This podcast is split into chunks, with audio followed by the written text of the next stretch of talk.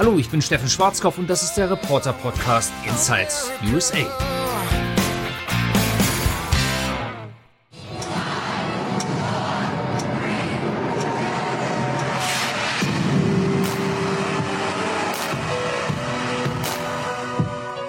Ich weiß, ich bin ein bisschen spät dran mit meinen guten Wünschen fürs neue Jahr, mit dem Countdown und dem Feuerwerk.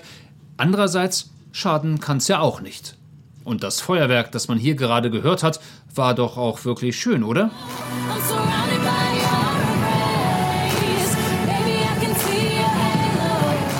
Fürs Kopfkino. Zu sehen war das im US-Bundesstaat Washington in der Millionenstadt Seattle zu Silvester um Mitternacht.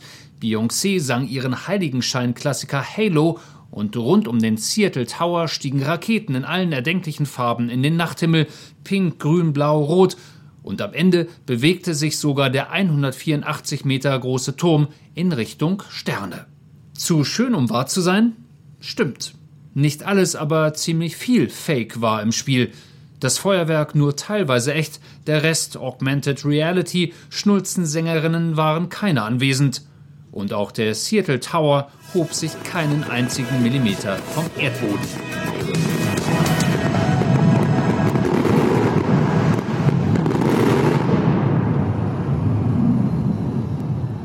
Warum ich das erzähle? Weil es passt.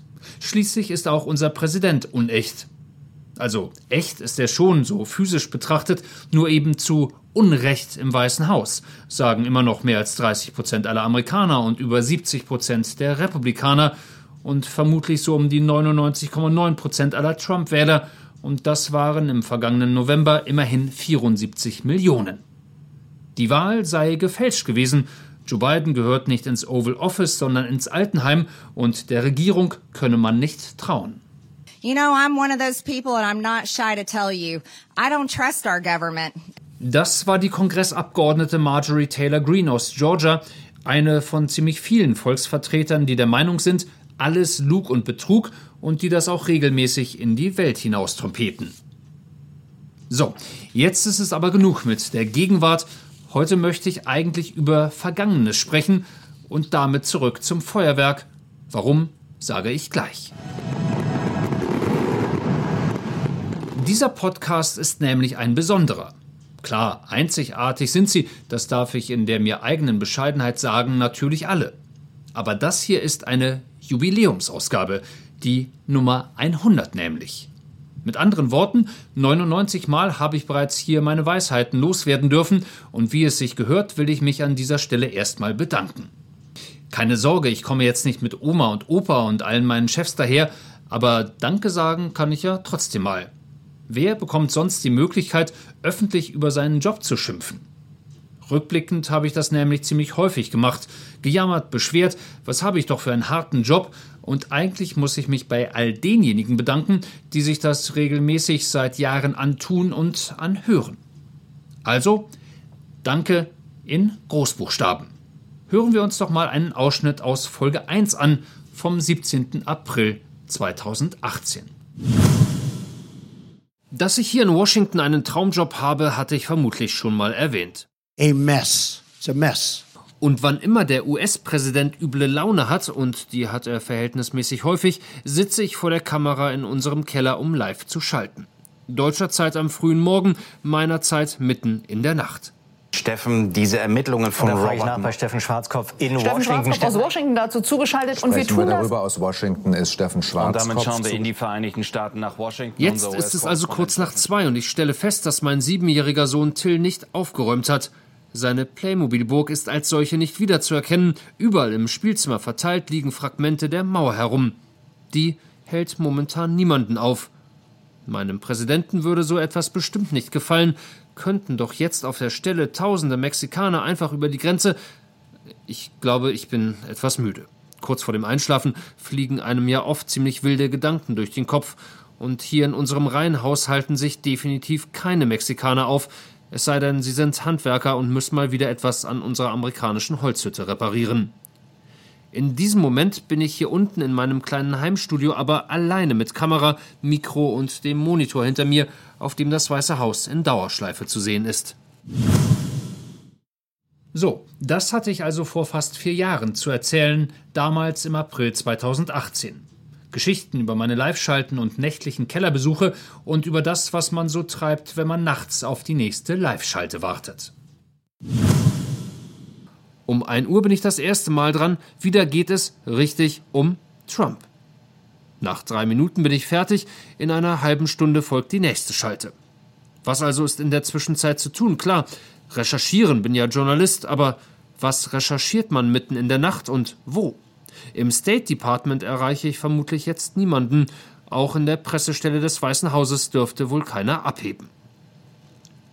Ich wandere hoch in die Küche und esse Schokolade, kann ja nicht schaden. Mache mir einen Tee und räume den Geschirrspüler aus. Laufe wieder ins Spielzimmer und stelle fest, dass an meinem rechten Sakkoärmel etwas Braunes klebt. An Jette Stuhline klebt auch etwas Braunes. Könnte also der Schokoladenkuchen sein von gestern. Egal, sieht man ja nicht im Fernsehen. Um 1.32 Uhr höre ich die nächste Frage vom Kollegen Hädler im Studio. Es geht um Trump. Drei Minuten später mache ich mich wieder auf den Weg nach oben. In der Spüle entdecke ich einige nicht abgewaschene Töpfe und die Brotdosen der Kinder. Also los. Wenn ich mich beeile, kann ich auch noch den Frühstückstisch decken. Diesmal wird es etwas knapp. Ich schalte gerade rechtzeitig noch die Kamera ein und sitze pünktlich, aber mit etwas schmerzverzerrtem Gesicht auf Jettes Schokoladenkuchenstuhl. Bin nämlich barfuß auf einen Playmobil-Seeräuber getreten. Seeräuber mit Schwert und gezacktem Bart. Nicht schön. Nach der Live-Schalte kehre ich die Küche. Die Gemahlin wird stolz auf mich sein. Um 2.30 Uhr muss ich dann zum letzten Mal ran. Es geht um Trump. Danach kommt nur noch der Hochstuhl nach oben, Schokoreste entfernen. Um kurz vor drei bin ich in meinem Bett, also zumindest auf der Bettkante. Unter meiner Decke liegt Till. Ja, das mit den Hausarbeiten hat sich bis heute nicht geändert. Zwar hat die nächtliche Schaltenfrequenz dank Joe Biden abgenommen, aber abwaschen und bügeln, auch das mache ich noch relativ häufig zwischen Mitternacht und 2 Uhr morgens. Beim Durchhören meiner anderen 99 Podcasts habe ich festgestellt, dass ich ziemlich häufig etwas über Donald Trump erzählt habe, wie zum Beispiel im Januar 2019. Never seen more dishonest media than, frankly, the political media. The leaks are absolutely real. The, the news is fake. Auch sonst läuft alles blendend in meinem US-Traumjob-Leben. Ich treffe mich hin und wieder sogar mit meinem Präsidenten. Gut, in der Regel sind da noch ein paar andere Journalisten dabei, so um die 200. Wer glaubt, dass es bei diesen Veranstaltungen sehr gesittet zugeht, der irrt übrigens gewaltig. Normalerweise läuft das so ab. Der Präsident will um, sagen wir, 14 Uhr eine Ansprache im East Room des Weißen Hauses halten. Man ist eine gute Stunde vorher da, lässt sich vom Secret Service überprüfen und sammelt sich außerhalb des Presseraumes, dort wo Sarah Sanders mal im schnittig grünen, mal im leuchtend pinken und an besonderen Tagen im blauen Gewand erklärt, dass alles bestens läuft. Hier steht man dann so eine knappe Stunde, denn der Präsident ist niemals auch nur ansatzweise pünktlich.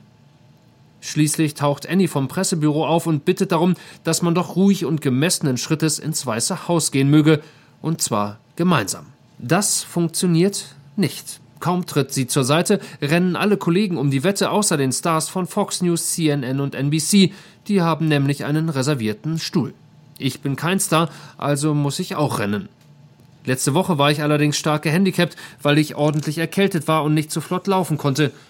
Ich gab natürlich dennoch mein Bestes und ergatterte einen Stehplatz rechts neben dem Rednerpult zwischen einer Reporterin von MSNBC und einem Fotografen der Washington Post sowie auf dem Fuß einer grell geschminkten Dame mit Betonfrisur.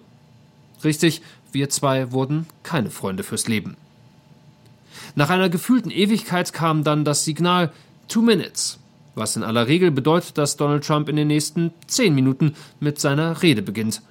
Bei meinem letzten Besuch war der Präsident erstaunlich ruhig, beschimpfte uns Journalisten nur zwei oder dreimal als Lügner und redete eine knappe halbe Stunde, nur ab und an unterbrochen durch Hustenanfälle rechts von ihm von einem Reporter aus Deutschland. Ich versuchte das mit allen Tricks zu unterdrücken, die Ich atme nicht Taktik war die wirkungsvollste, funktionierte aber meistens nicht länger als 60 Sekunden. Mit zunehmender Dauer schaute der Präsident immer grimmiger in meine Richtung, und wie wir wissen, ist er beim Rauswerfen von Leuten nicht gerade zimperlich. Ich liebe Babys, hatte er bei einer Wahlkampfveranstaltung verkündet, als ein Kleinkind nicht aufhören wollte zu schreien, um 30 Sekunden später den Sicherheitsdienst anzuweisen, schmeißt die Mutter raus. I love babies. I hear that baby crying. I like I like it. What a baby. I, I think she really believed me that I love having a baby crying while I'm speaking. Ich hatte jedoch Glück, weder erklärte er seine Liebe für hustende Reporter, noch ließ er mich abführen. Ist eben doch ein netterer Typ, als alle denken. Gerne erinnere ich mich auch daran, wie ich einstmals beim Versuch einer Veranstaltung mit dem damaligen Vizepräsidenten Mike Pence beizuwohnen, beinahe am Sicherheitsdienst und einem Schnuller gescheitert wäre. Ich gehe also auch zu Hintergrundgesprächen in der Botschaft oder zu Diskussionsrunden, letztens zum Beispiel mit Vizepräsident Mike Pence. Ich wäre allerdings beinahe zu spät gekommen, genauso wie gut 20 weitere Journalisten. Schuld daran war meine Tochter Jette, auch wenn sie gar nicht dabei war. Genau genommen war auch nicht sie schuld, sondern ihr Schnuller. Nun muss man dazu sagen, dass Jette inzwischen fünf Jahre ist und seit mehr als drei Jahren keinen Schnuller mehr benutzt. Trotzdem befand sich einer in meiner Jackentasche, lilafarben, mit einem roten Fliegenpilz drauf. Muss wohl die Jacke schon ein Weilchen nicht mehr angehabt haben. Jedenfalls, wenn man den Vizepräsidenten trifft, ist natürlich auch der Secret Service massiv vertreten, denn nicht jeder mag Herrn Pence, da geht es ihm nicht anders als seinem Chef. Und wenn ein Reporter einen Schnuller zu einem solchen Termin mitbringt, dann ist das schon etwas verdächtig. Genauso verdächtig war es auch, dass ich sehr viele Pistazienschalen in meiner anderen Innentasche mitführte, außerdem ein Stück Malkreide und ein ziemlich fleckiges Feuchttuch, das nicht mehr besonders feucht war. Bis ich auch die letzten Schalenreste aus meiner Jacke gekramt hatte, dauerte es ein ganzes Weilchen, der Secret Service wurde zunehmend unruhiger, die wartenden Kollegen hinter mir auch, denn der Vizepräsident ist schließlich der Vizepräsident und wartet nur sehr ungern auf Schnuller und Pistazien mitführende Reporter. Schließlich hat doch noch alles geklappt, den Schnuller habe ich aber weggeworfen. Sicher ist sicher. Dass ich mir jetzt nochmal eine ganze Reihe meiner Podcasts zu Gemüte führen durfte, hat den Vorteil, dass mir Dinge in Erinnerung gerufen wurden, die ich schon wieder ganz vergessen, vielleicht auch verdrängt hatte. Zum Beispiel, dass ich einmal beim schicken White House Correspondence Dinner dabei sein durfte.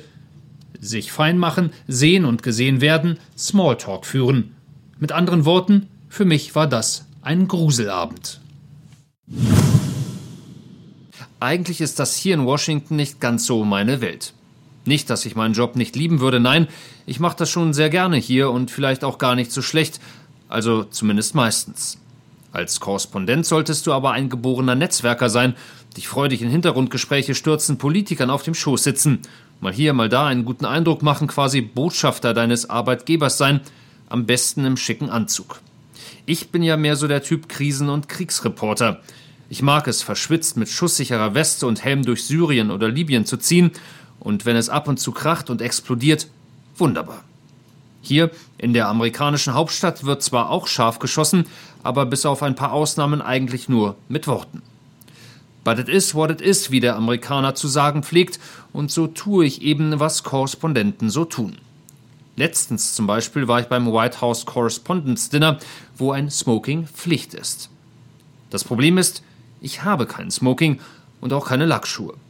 Also habe ich mir das komplette Outfit geliehen, inklusive Fliege und amerikanischer Hochwasserhose. Die ist zu kurz, befand die Gemahlin. Du siehst drollig aus, erklärte der Sohnemann. Was ist das da um deinen Bauch? fragte die Tochter. Konnte ich ihr auch nicht beantworten, wozu dieses handbreite Dings da gut sein sollte, aber die Frau im Laden hatte gesagt, das müsse man so tragen. Und dass die Hose gerade mal knapp über die Knöchel reicht, sei auch genau richtig. Soweit ich das bei dem immensen Lärm, den 2000 Gäste so machen, verstehen konnte, war mein Sitznachbar zur Linken ein App-Entwickler, die Türkin, die Vizechefin einer Nachrichtenagentur, die Chinesin kam aus China. Und der Bärtige war sehr müde.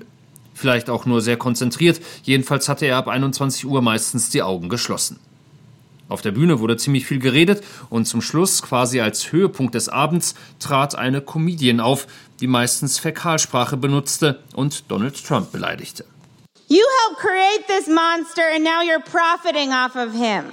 And if you're gonna profit off of Trump, you should at least give him some money because he doesn't have any. Zwar kann ich mich kaum dessen entsinnen, aber offensichtlich habe ich in den vergangenen Jahren nicht nur gearbeitet, Meistens schon, aber nicht immer. Ich habe, so höre ich in meinem Podcast Nummer 34, auch Urlaub gemacht. Dazu gleich mehr. Und wir haben versucht, total amerikanisch zu sein und uns für Baseball zu begeistern. Im Sommer 2019 waren wir bei den Washington Nationals gemeinsam mit zwei deutschen Freunden. Ich muss dazu sagen, ich kenne mich da schon ein bisschen aus. Schließlich habe ich vor gerade mal 35 Jahren Brennball in der Grundschule gespielt und vom Prinzip her ist das ja das gleiche. Man pfeffert den Ball möglichst weit weg, rennt dann einmal ums Spielfeld von Station zu Station und ist nach Möglichkeit wieder zurück, bevor die gegnerische Mannschaft den Ball an einem bestimmten Punkt abgelegt hat. Ziemlich einfach eigentlich.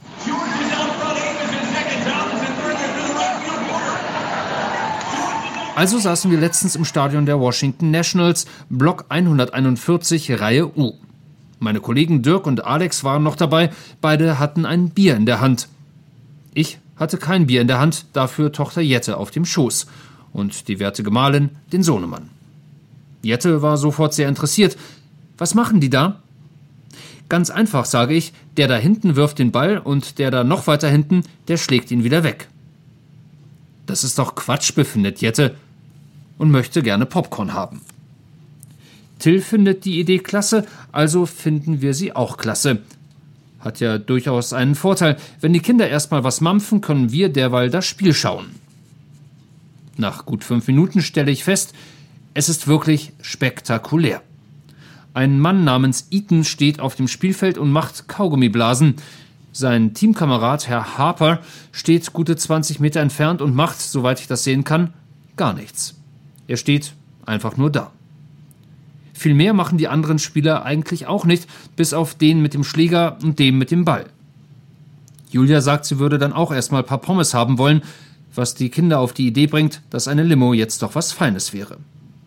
Also stellen wir uns wieder an und ich kann die Gelegenheit nutzen, mir ein Bier zu holen. Was ein ziemliches Schnäppchen ist, 16 Dollar für ein frisch gezapftes, 12 Dollar für eine Halbliterbüchse. Die Sprite der Kinder kostet jeweils 8 Dollar, die Pommes der Gemahlin 9 Dollar. Wow, denke ich mir und beschließe, dass mir ein Bier heute auf jeden Fall reichen wird.